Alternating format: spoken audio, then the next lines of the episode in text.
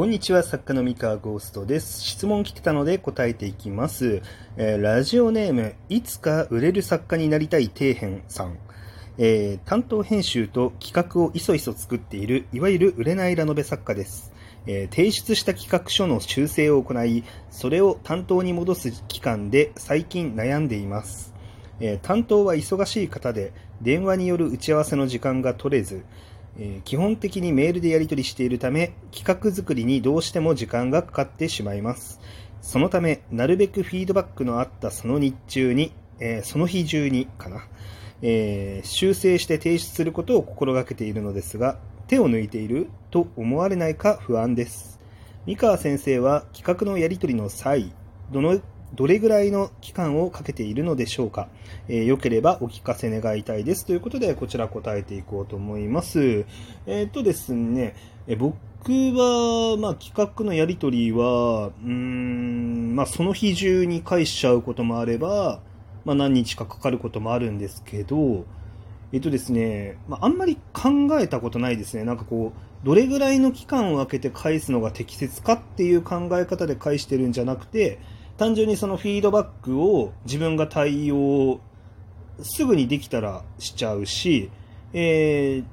1日でできるような内容じゃなければ時間がかかるっていう、まあ、それだけかなと。なので、まあ、できた橋から返すっていう感じでやっております。で、まあ、大体の場合は、編集さんは、早ければ早いほど、まあ、喜んでくれることが多いかな。うん。と思います。まあ、ただ、この早ければ早いほどなんですけど、その、ちゃんと対応してればっていう話ですね。ちゃんと対応してれば早ければ早いほどいいっていう感じですかね。うん。まあ、ただね、これもね、あんまり意味ないかなと思っていて、相手がどう思うのかって。まあ、もちろんね、その、ビジネスのやり取りといいますか、あの人間関係で成り立っているので、まあ、作家と編集の関係って、ここの関係がいいに越したことはないので、まあ、相手のことを気遣うっていうのはすごい大事なんですけれども、ただですね、あの自分でコントロールできない相手の反応っていうのを気遣い始めると、まあ、うまくいかないことが多いかなって思うんですね。あのまあ、これちょっとなんでかっていう話をしようと思うんですけど、えっと、まあ、これをね、なんかトランプゲームみたいなものだと思ってほしいんですよ。まあ、カードゲーム。あの、自分が何かカードを出して、相手が何かカードを出してきますと。で、まあ、その自分の出した手に、手と相手の出した手によって、その勝ち負けが決まるゲームですって、だったとして、まあ、相手の手札が見えない状態なんですよ。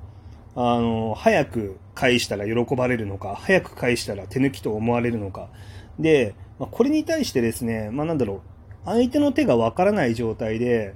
こう、あんまりおもんぱかってもですね、まあ、特に情報がないわけなので、あのー、もう確率は2分の1しかないわけですよね、勝つか負けるか。うん。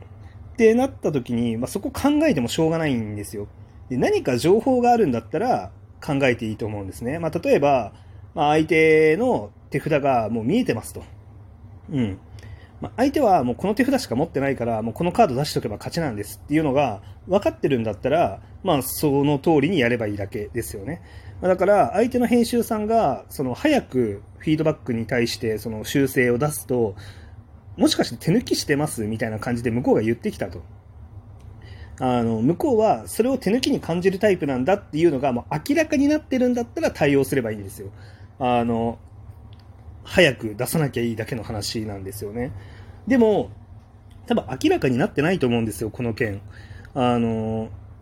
多分向こう何も言ってないと思うんですね。その、早く出したら、もしかして手抜きしてますとか多分言ってないと思ってて、で言われてるんだったら、その早くそれでも早く出すっていうのはちょっと舐めてるのかなって思われても仕方ないと思うんですけど、あの、何にも向こうが言ってない状態から、こう、早く出したら手抜いてると思われるかなって考えるのは、まあ、ちょっと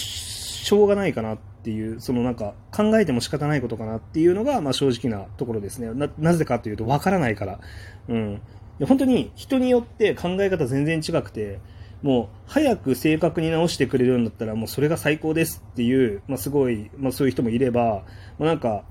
早く返されたらすなわち手抜いてるって考えるタイプの人ももちろんいると思うんですよ。編集さんであんまりそういうの見たことないですけど、あの、ゲームの仕事してる時とかにですね、ゲームのなんかシナリオを管理してるディレクターみたいな人とかで、まあ、たまにいましたね。あの、いや、全然そのフィードバックにそんなに修正の時間いらないから、あの、普通にやって普通に終わったタイミングで返しただけなのに、あの、なんか、こう、こんなに早くされても困るみたいな、なんかこう、あの、もっとこんな急がなくていいから、ちょっとしっかり考えて直してくださいみたいなこと言う人いましたけど、あの、いや、いやいやいや、そんなにかからないやつだからみたいな。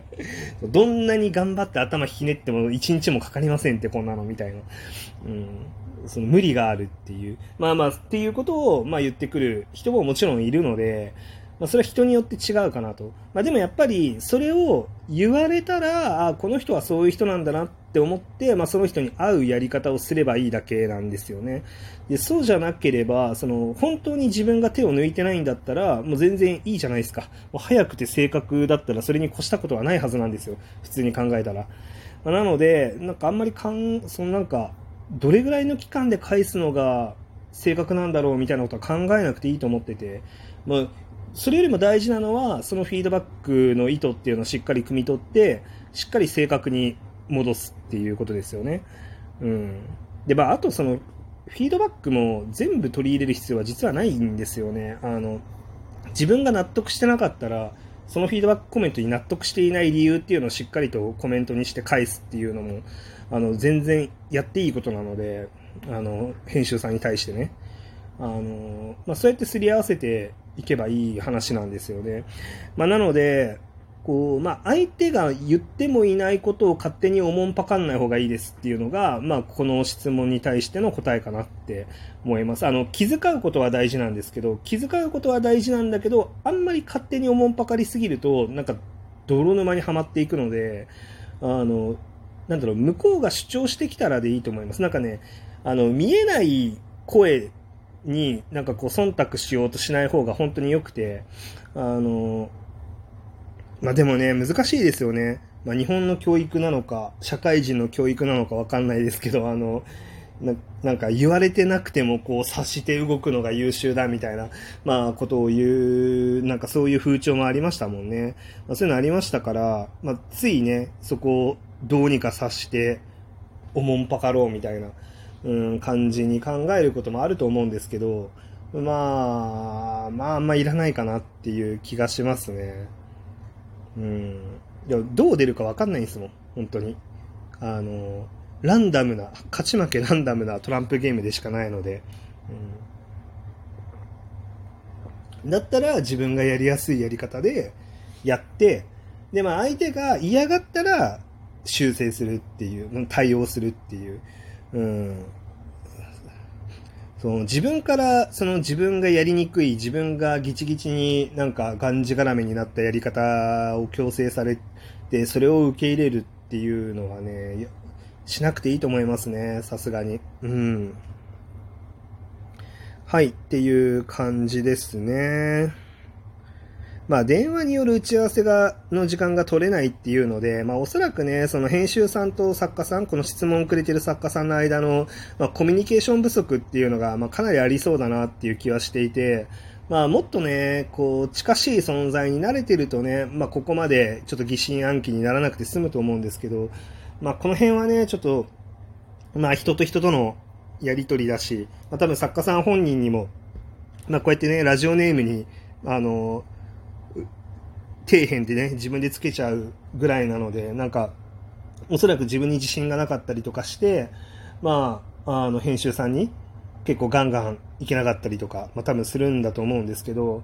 まあそこをね、どうにか頑張って、あの、うまくコミュニケーションを取っていかないと、こう、まあ大変ですよね。辛いですよね。うん。相手がどんな人なのかっていうのが、まあ分かってるか分かってないかで随分変わってきますので、そのやりやすさみたいなのが、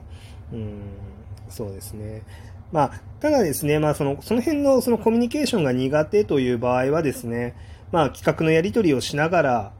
こう、自分でもね、こっそり、その企画とは別の作品っていうのをこっそり作っておくっていうのが、おすすめのやり方かなと思っていて、まあ今はそのウェブ小説で作品を発表するみたいなこともできますし、あの、じゃあ忙しい編集さんだったら、まあ今企画のやり取りしてましたけど、実は企画のお返事もらうまでの間、ね、あの、お返事に時間かかってた間、あの、こんな作品を自分で書いてたんですよって言って完成原稿をそのまま渡しちゃって、まあ、あの、まあ、もちろんその何にも企画書の話もしないでいきなり完成原稿渡されても困ると思うんですけど、読んでみて、まあ、もし面白くてこれ出版したいって思ったら、ちょっと考えといて、考えてみてくださいみたいな感じで、まあ、さらっと完成原稿を送っちゃうっていう、あの、そういうのも、まあ、ありだと思いますね、全然。うん。